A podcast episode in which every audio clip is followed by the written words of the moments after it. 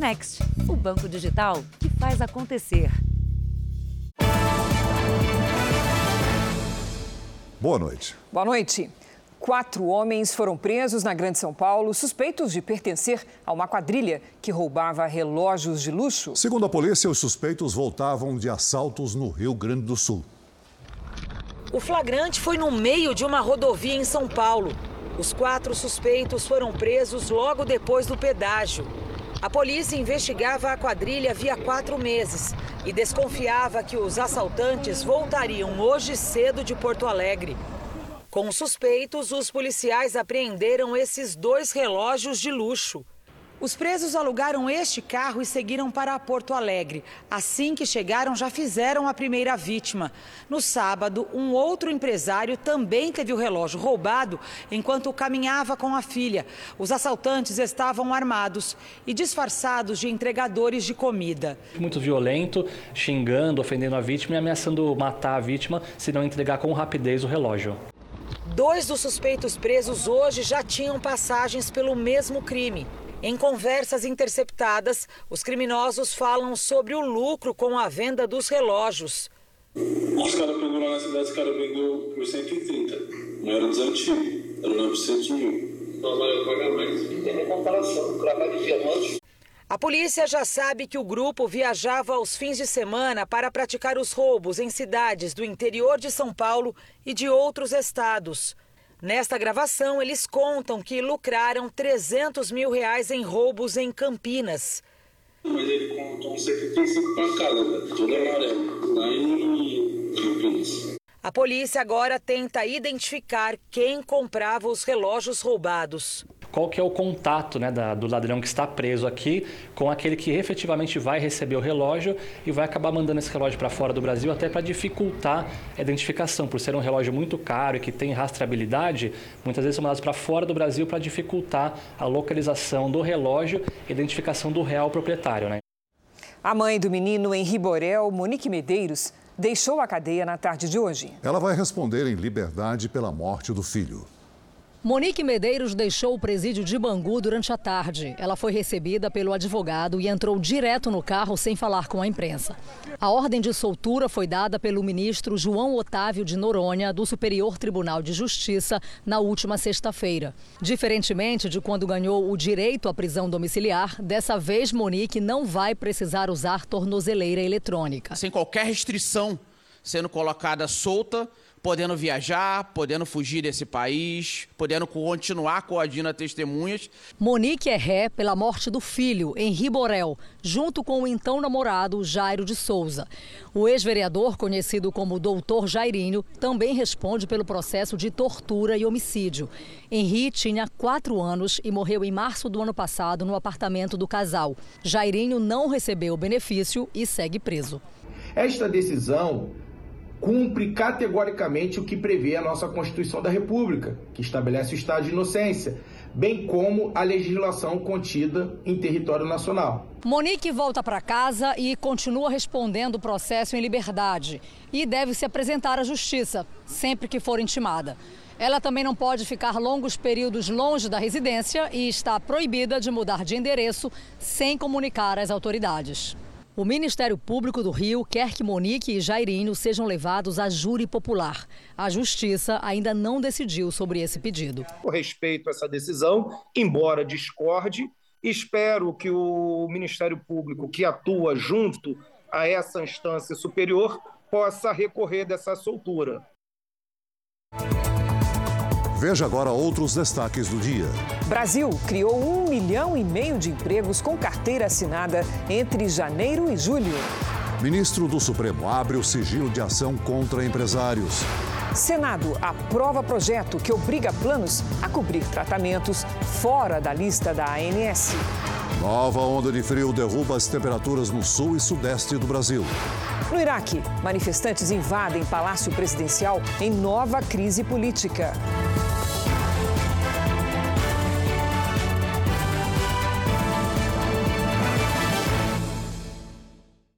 Oferecimento: o Pix no Bradesco está ainda melhor. Experimente. Rio Grande do Sul, um laudo aponta que a causa da morte de um jovem visto pela última vez numa viatura da Brigada Militar foi hemorragia interna. O corpo do estudante Gabriel Marques Cavalheiro, de 18 anos, ficou submerso neste açude por pelo menos cinco dias. Mas não havia líquido nos pulmões, na traqueia ou no estômago, o que indica que ele foi morto antes de estar na água. A morte de Gabriel ocorreu por perda sanguínea causada por ruptura de vaso na região cervical, com sinais de ação por instrumento contundente ou seja, uma hemorragia interna. Gabriel desapareceu depois de ser abordado por três policiais militares na noite do dia 12 de agosto, em São Gabriel, perto da fronteira com o Uruguai. O corpo do jovem foi encontrado sete dias depois e os agentes que participaram da abordagem foram presos. Eu perguntei para eles, eles só. Vocês deixaram meu filho vivo ou morto lá? Ele só olhou para mim, o sargento, e não falou nada. Nada. Os soldados Kleber Renato de Lima e Raul Veras Pedroso e o segundo sargento Arleu Cardoso Jacobsen vão responder por homicídio doloso, quando há intenção de matar e ocultação de cadáver. Claramente doloso, com as qualificadoras de motivo fútil, de emprego de tortura, a traição surpresa que dificultou e tornou impossível a defesa da vítima e prevalecendo o agente da situação de serviço. Os agentes devem responder ainda por crimes militares e falsidade ideológica, por mentir em registros oficiais. O trio nega qualquer agressão contra Gabriel.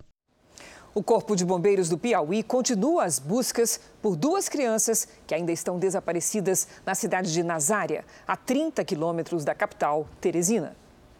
Elas estavam num grupo de cinco pessoas da mesma família. Todos foram nadar no rio Parnaíba. Três corpos foram encontrados: dois irmãos com 13 e 8 anos e o primo deles, de 16. Segundo testemunhas, o grupo tentou atravessar o rio Parnaíba a nado. De acordo com os bombeiros, o local não é indicado para banho. As crianças que ainda não foram localizadas têm 9 e 11 anos. A polícia de Minas Gerais investiga um policial militar flagrado numa avenida ameaçando um homem acompanhado da mulher. Imagens mostram o PM fechando o carro da vítima pouco antes da agressão. O policial joga o carro em cima do veículo e desce para cobrar uma suposta dívida. Você vai me pagar minha égua. Ao perceber que está sendo gravado, ele parece não se importar. Pode filmar, leva para promotor. Furioso, o sargento Cleiton Lúcio Simões, de 45 anos, volta para o carro e pega uma arma. O PM agride e ameaça de morte o motorista. Eu tô te avisando, eu te mato. Ao ir embora, o sargento mais uma vez menciona o Ministério Público. A PM informou que, como o policial estava fora do horário de trabalho, o caso será tratado como crime comum e não militar. O sargento segue trabalhando normalmente e registrou um boletim de ocorrência. No documento, ao contrário do que mostram as imagens, o policial disse que não apontou a arma para a família da vítima, mas sim na direção do carro. Procurado, Cleiton Lúcio não quis se manifestar. Já o homem ameaçado espera que as imagens gravadas pela esposa sejam usadas como prova. Vamos supor que se eu devesse ele de justificar o que ele fez, o Brasil já registra mais de um milhão e meio de postos de trabalho criados com carteira assinada entre os meses de janeiro e julho. Os números foram divulgados hoje pelo Ministério do Trabalho. As placas improvisadas se espalham em várias regiões e estabelecimentos comerciais de São Paulo. Um sinal de aquecimento. Jéssica veio da Bahia há três anos para conseguir emprego em São Paulo, mas só há duas semanas teve a carteira de trabalho assinada. Eu tenho alguns amigos, né, que eles trabalham e eu pedi ajuda para eles, eles acabaram me passando a informação que aqui estava precisando. Fico feliz, né, porque é uma coisa que eu queria Vim da Bahia para ter uma oportunidade aqui em São Paulo e poder crescer né, na vida. Jéssica se beneficiou de um momento de retomada para os comerciantes. A gente precisa contratar porque ah, abre-se mais possibilidades de ampliar a clientela. O mês de julho foi bom para quem procurou um emprego, de acordo com informações do Cadastro Geral de Empregados e Desempregados, órgão do Ministério do Trabalho. A geração de vagas com carteira assinada chegou a 218.902. O maior crescimento foi no setor de serviços, onde foram criados quase 82 mil novos postos de trabalho. E com uma novidade: desta vez os dados apontam para o crescimento dos salários. Houve uma sinalização de que houve um aumento de 0,8%, ou seja, quase 1% nos salários comparados julho sobre junho desse mesmo ano. Na comparação de julho do ano passado com julho de 2022, houve queda na geração de empregos. Ele vem um pouco mais fraco do que o ano passado, na ordem de 12%, mas porque o ano passado foi o ano da recuperação, foi o ano da vacinação, no acumulado dos primeiros sete meses do ano, o Brasil produziu mais de um milhão e meio de novos empregos formais. Mas a perspectiva é que de agosto a novembro ainda sejam geradas 200 mil vagas por mês. O mercado financeiro reduziu mais uma vez a previsão de inflação para este ano. De acordo com o boletim Fox, publicado pelo Banco Central, a partir da expectativa dos agentes de mercado, a estimativa do IPCA passou de 6,82% para 6,70%. Esta é a nona semana seguida de queda. Já para o PIB, que é a soma de toda a riqueza produzida pelo país, a previsão é de alta, de 2,02% para 2,10%. Para o dólar, os analistas mantiveram a previsão de R$ 5,20 no fim do ano. Moradores do estado americano do Mississippi estão deixando a região por causa da previsão de inundações. Autoridades alertam que um dos principais rios do estado vai atingir níveis recordes por causa da chuva. Quem demorou para sair já enfrenta alagamentos. Bombeiros trabalham para pouco a pouco retirar os moradores. A previsão é de chuvas torrenciais para os próximos dias, com grandes chances de inundações na cidade de Jackson, capital do Mississippi. Se as previsões se confirmarem, o chamado Rio das Pérolas, que corta a capital, pode subir até 10 metros acima do nível normal. O Rio das Pérolas é um dos mais importantes da região e deságua no Rio Mississippi, o principal dos Estados Unidos. Para especialistas, 7 metros já provocariam uma grande inundação, mas meteorologistas aguardam uma cheia ainda maior.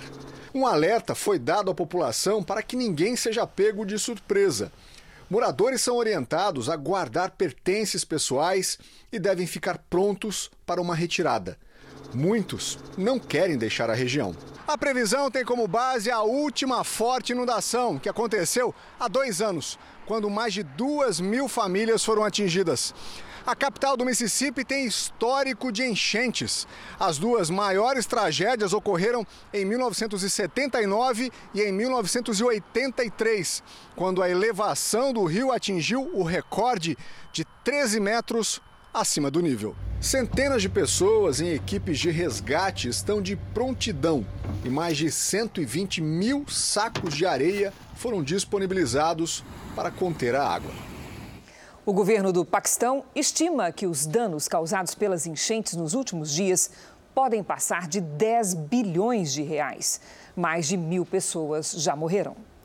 Cerca de 30 milhões de moradores foram afetados pelas inundações. Pessoas que ficaram ilhadas são resgatadas de helicóptero. Segundo as autoridades, o Paquistão não está preparado para as mudanças climáticas. Para reduzir os prejuízos, diversos países têm enviado ajuda humanitária.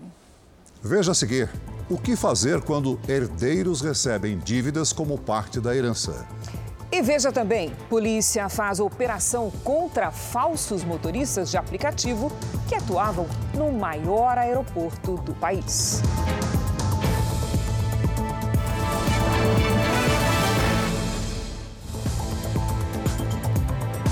Quem perde um ente querido muitas vezes tem também um grande problema financeiro pela frente. Isso acontece quando o parente falecido deixa dívidas. A maior parte das pessoas nem sabe quais são as regras para o pagamento e se o valor devido entra na conta da herança.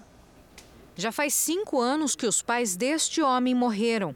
A herança dele e das irmãs é formada por muitas dívidas e alguns imóveis. A gente não sabia que ele tinha bastante dívida, que eram os valores da dívida era maior do que o valor dos imóveis. O juiz já botou, inclusive, dois imóveis à venda, a chácara e, e o outro terreno.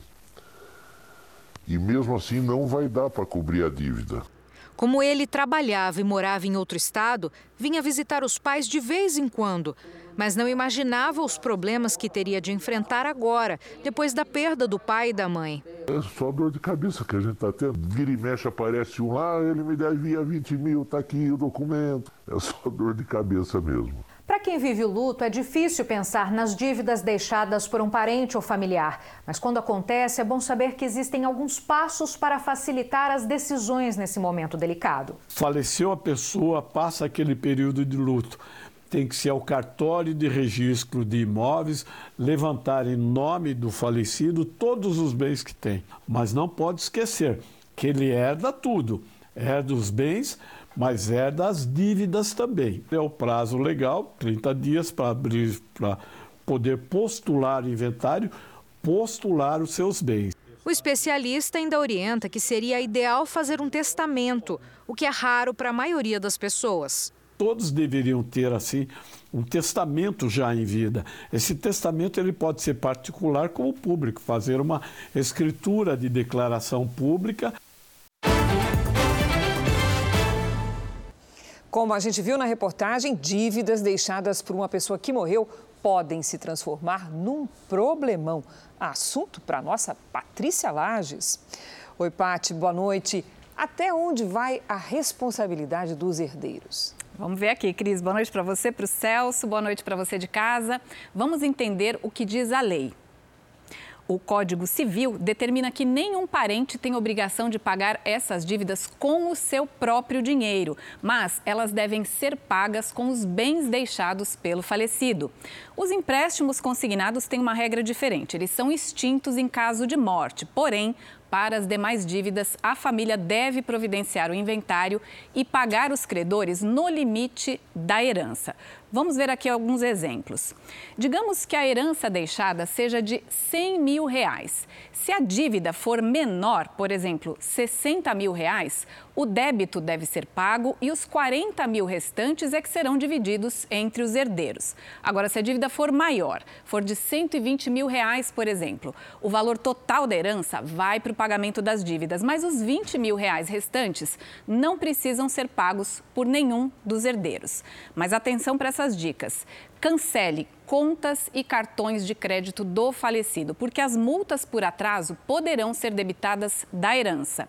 E no caso de empréstimos pessoais e financiamentos, verifique se foi pago um tipo de seguro chamado prestamista. Nesse caso, é a seguradora que vai ser a responsável pela quitação da dívida.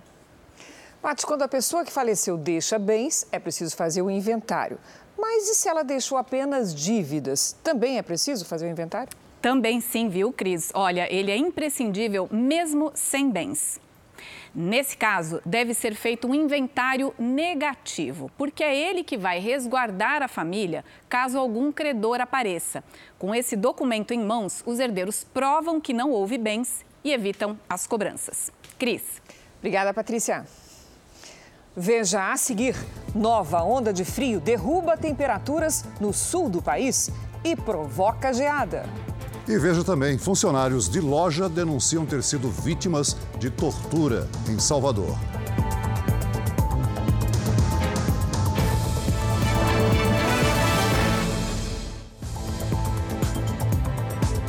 No sul do país, a temperatura despencou e algumas cidades amanheceram cobertas pela geada. A neblina tomou conta de São José dos Ausentes, o ponto mais alto do Rio Grande do Sul e considerada a cidade mais fria do estado. O verde deu lugar à geada e as temperaturas ficaram abaixo de zero. Na cidade de São Joaquim, em Santa Catarina, o sol até apareceu, mas não conseguiu barrar o frio. Segundo a Defesa Civil do Estado, pelo menos 29 cidades amanheceram nesta segunda-feira com temperaturas abaixo de zero. Algumas registraram menos 6 graus, com carros encobertos por uma fina camada de gelo. A queda brusca na temperatura atinge todo o centro-sul do Brasil. Quem sabe de tudo é a Lidiane Sayuri. Boa noite, Lídia. O que é que causou essa virada no tempo? Vamos lá, Cris. Boa noite para você, Celso. Boa noite a todos. A passagem de uma frente fria. Agora ela está entre o Rio de Janeiro e o Espírito Santo. As nuvens mais carregadas se concentram sobre os dois estados. E atrás da frente fria vem o ar polar. Por isso, a sensação de frio deve ser ainda maior na madrugada de terça-feira. O dia começa com os termômetros abaixo de zero no sul e na Serra da Mantiqueira. Em Mato Grosso do Sul também pode gear com mínima de 4 graus. A frente fria avança até o Nordeste e a chuva aperta do sul da Bahia até o litoral de Pernambuco. Há risco de alagamentos e deslizamentos. Chove também no extremo norte do país. Nas áreas claras do mapa, tempo firme e seco. Em Porto Alegre, máxima de 19 graus. No Rio de Janeiro, faz até 21. Em Cuiabá e em Manaus, 35 e 37 a máxima prevista para Teresina. Em São Paulo, o sol aparece entre as nuvens e não esquenta. Máxima de 16 graus. A partir de quarta, a temperatura sobe aos poucos. Hora do tempo delivery para o Anselmo da cidade de Ji-Paraná. Vamos lá. Oi, Anselmo. Os próximos dias terão sol, calor e uma pequena chance de chuva. Nesta terça faz 33 graus, na quarta, 36 e até 35 na quinta. O Walter é de Barra Velha, lá em Santa Catarina. Vamos para lá agora. Walter, seguinte, o frio toma conta de Barra Velha. A terça-feira será chuvosa, com máxima de 17 graus. Na quarta, sol encoberto e muita ventania, com máxima de 19. Na quinta, a temperatura começa a subir. No fim de semana muda tudo de novo. Participe do Tempo Delivery pelas redes sociais. Mande uma mensagem com a hashtag você no JR. Cris, Celso. Valeu, Lidi. Até amanhã. Até amanhã, Lidi. A Agência Espacial Americana cancelou o lançamento do foguete da missão Artemis 1 à Lua, depois que um dos motores apresentou vazamento de hidrogênio. A missão não é tripulada, mas tem como objetivo preparar o retorno do homem à Lua nos próximos anos e construir uma base permanente no satélite. Ela deve servir de ponto de apoio também para projetos futuros em direção a Marte. Um novo lançamento está previsto para sexta-feira. Dezenas de pessoas haviam se reunido numa praia da Flórida, nos Estados Unidos, para assistir ao lançamento. Veja ainda hoje.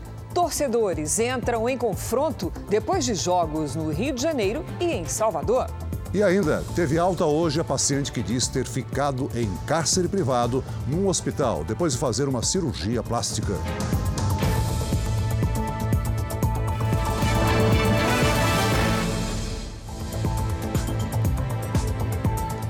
Uma missão da ONU está a caminho da usina nuclear de Zaporizhia, na Ucrânia, para realizar uma vistoria.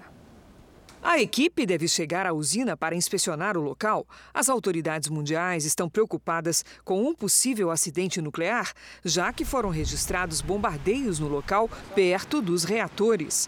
A Rússia e a Ucrânia trocam acusações sobre a autoria dos ataques à instalação. Ela foi ocupada pelo exército russo em março, mas ainda é operada por funcionários ucranianos. Tanto Moscou quanto Kiev concordaram com a inspeção depois de semanas de negociações. Também por causa da guerra, a União Europeia discute a partir de amanhã a suspensão do acordo que facilita a concessão de vistos de turismo à Rússia. No Iraque, manifestantes invadiram um dos palácios presidenciais em mais uma crise política. Os invasores chegaram até a piscina do palácio, normalmente usado para receber delegações estrangeiras. O protesto aconteceu após um dos mais importantes líderes políticos e religiosos do país abandonar o cargo. O clérigo muçulmano Al-Sadr venceu a última eleição, mas não conseguiu apoio no parlamento para governar. Após o anúncio, milhares de pessoas foram às ruas protestar. Pelo menos 12 morreram em confrontos com grupos políticos rivais. A Justiça do Peru determinou que a cunhada do presidente Pedro Castilho fique presa por até dois anos e meio. Ela é investigada por tráfico de influência. Segundo o juiz do caso, existe o risco dela fugir. Jennifer Paredes, de 26 anos, se entregou à polícia no início de agosto. Ela é acusada de envolvimento em um esquema de lavagem de dinheiro envolvendo ainda o presidente Castilho e a primeira-dama. É a primeira vez que um parente tão próximo do presidente em exercício do país é preso. Na Espanha, criminosos armados e encapuzados invadiram a casa de um atacante do Barcelona. O jogador Pierre Aubameyang, nascido no Gabão, e a esposa estavam no local no momento do crime e foram agredidos pelos ladrões. Segundo a imprensa espanhola, o casal teria sido forçado a abrir um cofre onde havia joias. O jogador não confirmou detalhes. É a segunda vez em dois meses que o atleta tem a casa invadida. Na primeira, ele e a mulher não estavam no local. O Jornal da Record faz uma pausa para o horário eleitoral. Nós voltamos logo em seguida com mais JR. Até já.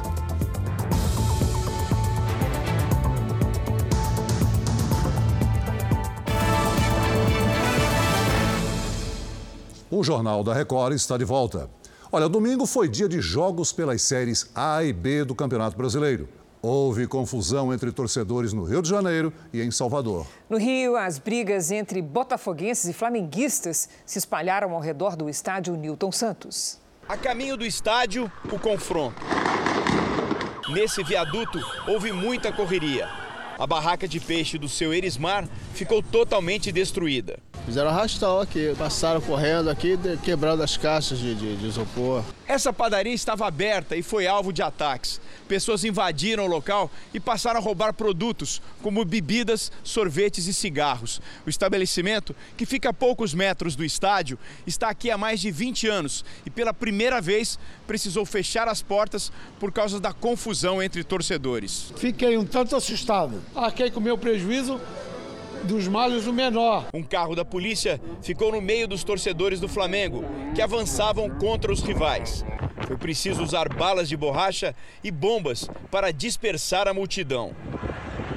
Torcedores do Botafogo também enfrentaram a polícia com pedaços de madeira e pedras quatro homens foram presos. Estavam querendo subir o viaduto e a polícia não estava querendo deixar, porque, consequentemente, lá do outro lado era a torcida do Botafogo. E escutava tiros, bombas, as pessoas gritando. Em Salvador, também teve confusão neste domingo, antes do jogo entre Bahia e Vasco da Gama, pela Série B. O torcedor do Bahia, Luan Cavalcante, de 28 anos, foi espancado na rua. O rapaz foi socorrido por um motorista de aplicativo que passava pelo local. Botei dentro do carro e deu o procedimento de dar socorro a ele, levar ele para casa dele. Luan teve ferimentos leves. O caso foi registrado na delegacia. Eu evito até trazer até meu filho até, por causa da segurança mesmo. Recebeu alta hoje a mulher que acusa um médico de mantê-la em cárcere privado após uma cirurgia plástica em Duque de Caxias, no Rio de Janeiro. O cirurgião responsável pelo procedimento está preso por tentativa de homicídio. Depois de tanto tempo no hospital, o alívio.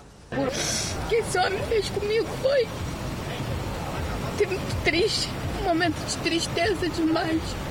Dayana Cavalcante, de 35 anos, estava internada em estado grave por complicações em uma cirurgia plástica.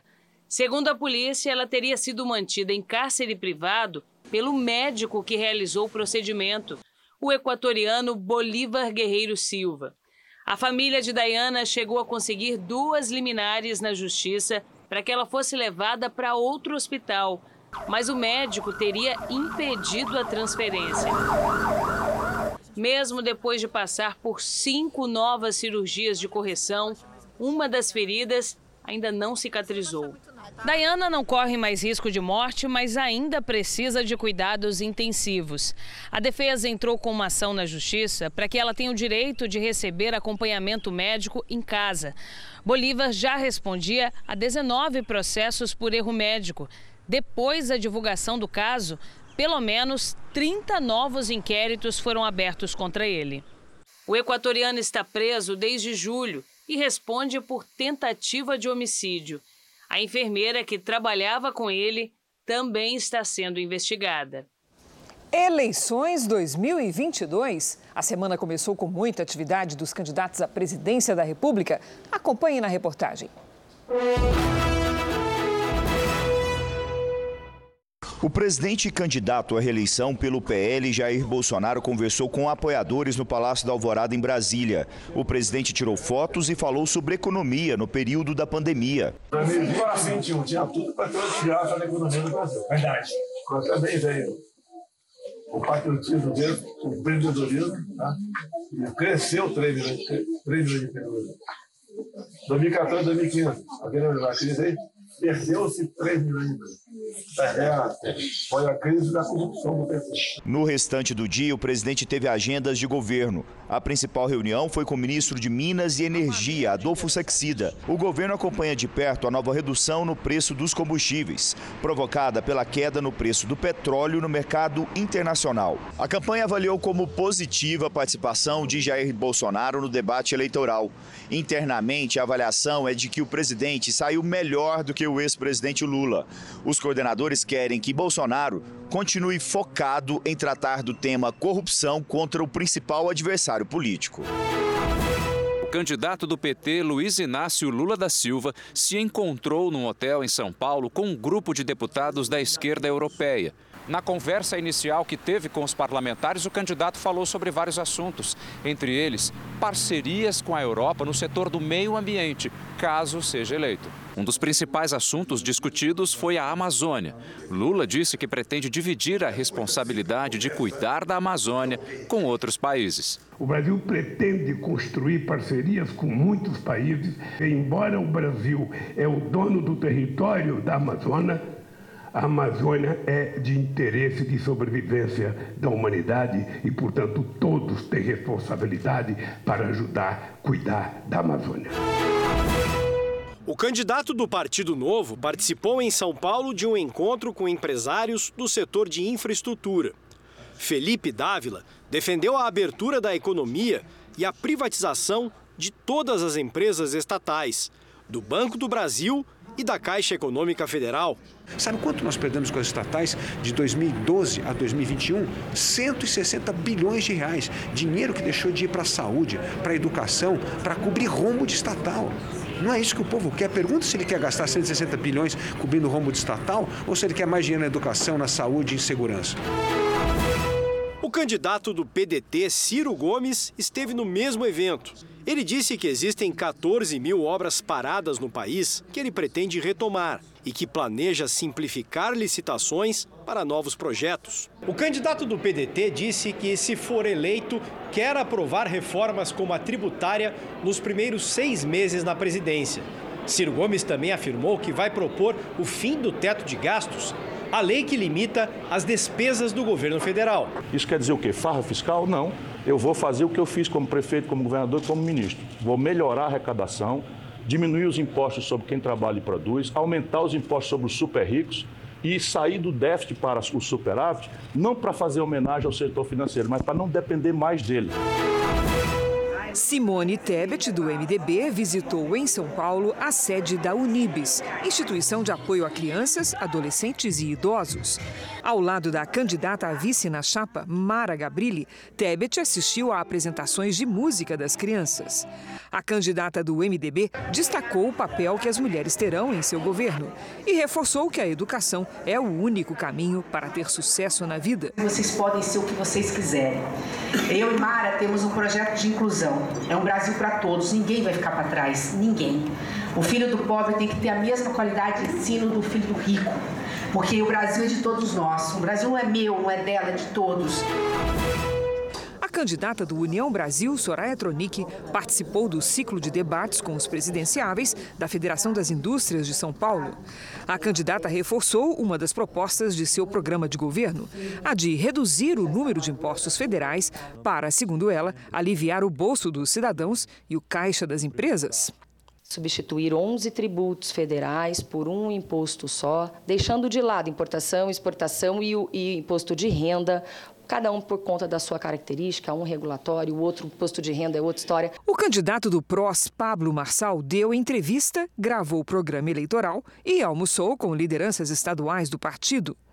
Roberto Jefferson, do PTB, não divulgou a agenda.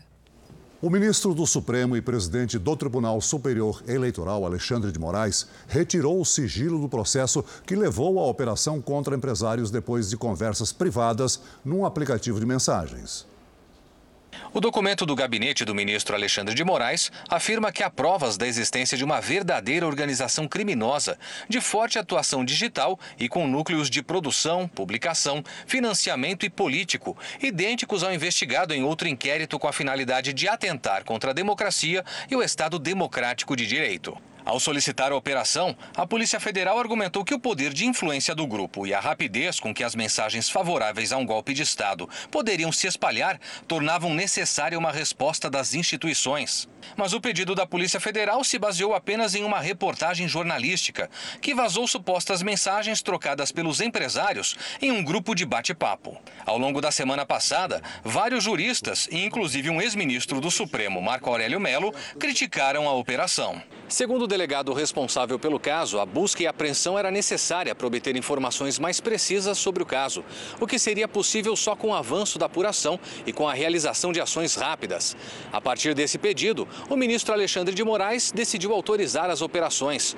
Os celulares e computadores dos empresários foram apreendidos e ainda passam por perícia da Polícia Federal. Os empresários alvos da operação negam qualquer tipo de irregularidade. O Chile convocou para esclarecimento o embaixador do Brasil em Santiago. No debate entre candidatos à presidência que ocorreu ontem, Jair Bolsonaro acusou o presidente chileno Gabriel Boric de queimar o metrô nos protestos de 2019. O Ministério das Relações Exteriores do Chile disse que as afirmações são falsas e considerou as declarações gravíssimas. O Palácio do Planalto não comentou a convocação do embaixador. O Senado aprovou o projeto que obriga planos de saúde a cobrirem procedimentos e tratamentos fora da lista da Agência Nacional de Saúde Complementar. Vamos a Brasília com o Yuri Ascar, que tem as informações. Boa noite, Yuri. Boa noite, Cris. Boa noite, Celso. A aprovação é uma resposta a uma decisão do Superior Tribunal de Justiça que havia limitado os tratamentos. O projeto aprovado pelos senadores amplia a cobertura dos planos de saúde em exames, medicamentos, procedimentos de hospitais que não constam na lista da ANS. Em junho, o STJ definiu que os planos de saúde eram obrigados a cobrir somente os tratamentos listados pela Agência Nacional de Saúde Suplementar. As operadoras argumentam que as mudanças mudanças aprovadas hoje vão tornar os planos mais caros. O texto já havia sido votado na Câmara e agora segue para a sanção do presidente Jair Bolsonaro. Cris, Celso. Obrigada, Yuri. Na Bahia, o Ministério Público do Trabalho abriu um inquérito para investigar um suposto caso de tortura cometido por um patrão e um chefe contra dois funcionários. Um deles foi agredido com golpes de palmatória e o outro queimado com ferro quente. Tudo depois da acusação do furto de 30 reais. As imagens foram feitas pelos próprios agressores. William de Jesus, de 24 anos, teve as mãos queimadas com ferro quente. O número 171 foi marcado como referência ao crime de estelionato. Bota 171 aí, Adriano. Enquanto eles faziam aquilo, aquela agressão, eles, eu sentia, eu, eu via no olhar deles a raiva de o prazer, o prazer de me torturar, de me queimar, de me bater. Outro jovem, Marcos Silva, de 21 anos, leva pancadas nas mãos com um pedaço de madeira. A gente não quer matar ele, então só corrente. Os dois rapazes foram torturados pelo dono e pelo gerente de uma loja em Salvador por uma suspeita de furto. Dentro de um ano, nunca peguei nada dele. Sempre trabalhei certo, sempre fui honesto com ele. Cada de 30 reais, sendo que não tinha necessidade de fazer aquilo. Se ele queria me botar para fora, ele falava: não, não quero mais você aqui, pode ir. Em depoimento à polícia, o comerciante admitiu a violência. Disse que deixou 30 reais de propósito na loja, como se tivesse esquecido. Após sentir falta do dinheiro, ele chamou o gerente para punir os rapazes. O crime de tortura, a, a primeira análise, Mas, como eu falei, até o, desenvolver, o desenvolvimento do, dos inquéritos pode também é, imputar ele outros, outras condutas. O comerciante e o gerente foram liberados. A loja está fechada e os dois não retornaram ao nosso contato. O Ministério Público do Trabalho também abriu inquérito para apurar o caso.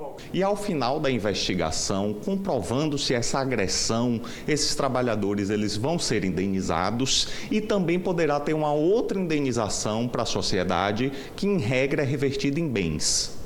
Pelo menos 20 pessoas foram detidas em uma operação da polícia em São Paulo contra falsos motoristas de aplicativo. Os suspeitos, chamados de arrastadores, atuavam no maior aeroporto internacional do país. Segundo a investigação, eles abordavam e até intimidavam os passageiros na área de desembarque para oferecer viagens clandestinas. As ações foram feitas nas últimas duas semanas pelas polícias civil e militar, pela Guarda Metropolitana e a Secretaria de Transportes Urbanos de Guarulhos. Pelo menos quatro carros foram apreendidos. Os suspeitos foram levados para prestar depoimento na Delegacia de Atendimento ao Turista do aeroporto. Eles preencheram termos circunstanciados de contravenção penal por exercício ilegal de profissão ou atividade e foram liberados. O caso foi encaminhado ao Juizado Especial Criminal. No mês passado, o Jornal da Record mostrou como os arrastadores agem. Eles se aproximam dos passageiros e oferecem corridas a preços supostamente mais baixos do que os dos táxis. E isso bem perto das placas do aeroporto, alertando aos passageiros para que não utilizem o transporte clandestino. Mas tudo não passa de um golpe, porque, na verdade, eles não estão vinculados a nenhuma empresa. No fim da corrida, o passageiro pode ser cobrado por um preço muito acima do que o que foi combinado. Algumas ocorrências é, de passageiros que pegaram motorista, é, né, transporte clandestino e quando chegam ao local de destino, os valores são absurdos. Nós resolvemos fazer uma operação a fim de coibir né, esse tipo de prática aqui no aeroporto. Além de assediar os passageiros, os falsos motoristas ameaçam e agridem funcionários das empresas de táxis regulares. A estratégia das operações conjuntas é atingir o bolso dos motoristas clandestinos, porque além de terem os carros apreendidos, eles recebem multas que giram em torno dos 8 mil reais. Apesar disso, hoje voltamos a Guarulhos e constatamos que eles continuam por aqui, agindo livremente, dentro e fora do aeroporto. Eles têm uma característica inconfundível: o celular nas mãos com a tela voltada para os passageiros. Além disso, estão sempre parados em frente ao portão ou caminhando de um lado para o outro no saguão. Segundo a delegada, foram mais de 20 reclamações de passageiros lesados por falsos motoristas só nos últimos dias. Estaremos fazendo outras operações até para que eles parem realmente de vir a este aeroporto praticar esse tipo de transporte clandestino. A concessionária responsável pelo Aeroporto Internacional de São Paulo, a GRU Airport, esclareceu em nota que concede apoio aos órgãos públicos e que também alerta os frequentadores sobre os riscos do transporte clandestino por meio de sinalização e avisos sonoros. No Dia Nacional do Combate ao Fumo, o Jornal da Record traz dados de uma pesquisa inédita que revela que o tabagismo é o principal fator de risco para casos de aneurisma da aorta, um problema de saúde que pode ser fatal. Só no Brasil, a cada dia, 10 pacientes são internados com o diagnóstico. Foi nos exames preparatórios para uma cirurgia que o marceneiro Reinaldo descobriu um aneurisma na aorta, a maior artéria do corpo humano. Foi um negócio de muita sorte. Acho que Deus não quis me levar agora, né? Porque ele falou que poucas pessoas escapam. A cada dia, cerca de 10 pessoas são internadas no SUS com o mesmo problema. A aorta sai do coração e se divide em diversas outras artérias. O aneurisma é uma saliência que se forma em algum ponto do vaso. Essa dilatação torna a parede mais sensível e com risco de rompimento. Pode levar hemorragias graves, isso é uma indicação cirúrgica de urgência. Entre os fatores de risco estão a idade avançada, a obesidade, a hipertensão e principalmente o tabagismo, hábito que Reinaldo manteve por 18 anos. Quando eu estava com falta de ar, estava sentindo esse problema, eu ainda fumava, né? Acho que eu parei uns três meses antes da cirurgia. O cigarro, ele é, na verdade, é um baita agente agressor para o nosso corpo, não somente para o câncer, é, para doença cardiovascular, doenças pulmonares, outras doenças também. Um levantamento da Sociedade Brasileira de Angiologia e Cirurgia Vascular mostra que nos últimos 10 anos, quase 40 mil pessoas foram internadas no SUS com casos de aneurisma da aorta abdominal, o tipo mais comum. Nos cinco primeiros meses deste ano, foram mais de 2 mil casos, o maior número registrado para o período desde o início do estudo em 2012. Mais de 5 mil pacientes, o equivalente a 13% do total, morreram devido às complicações do aneurisma. O diagnóstico precoce é a principal arma contra a letalidade. Reinaldo nunca mais fumou. Se eu puder falar para alguém, puder ajudar para alguém, nunca mais colocar isso na boca, porque é complicado. O Jornal da Record termina aqui. A edição de hoje na íntegra e também a nossa versão em podcast estão no Play Plus em todas as nossas plataformas digitais. E à meia-noite e meia tem mais Jornal da Record. Fique agora com as emoções da série Reis. E logo em seguida você assiste a Amor Sem Igual. Ótima noite para você. Boa noite.